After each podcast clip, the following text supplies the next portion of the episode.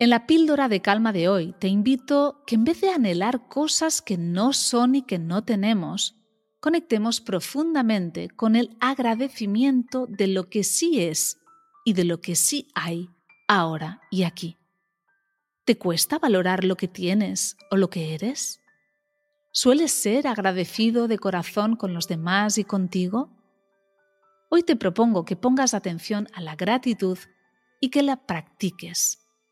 Da gracias a lo largo de todo el día, con cuerpo y alma, de todo lo que te ofrece la vida, de existir para empezar, pero también de poder oír, hablar, respirar, sentir, de amar y de ser amado o amada, de conectar con otras personas, de tener qué comer y con quién hablar.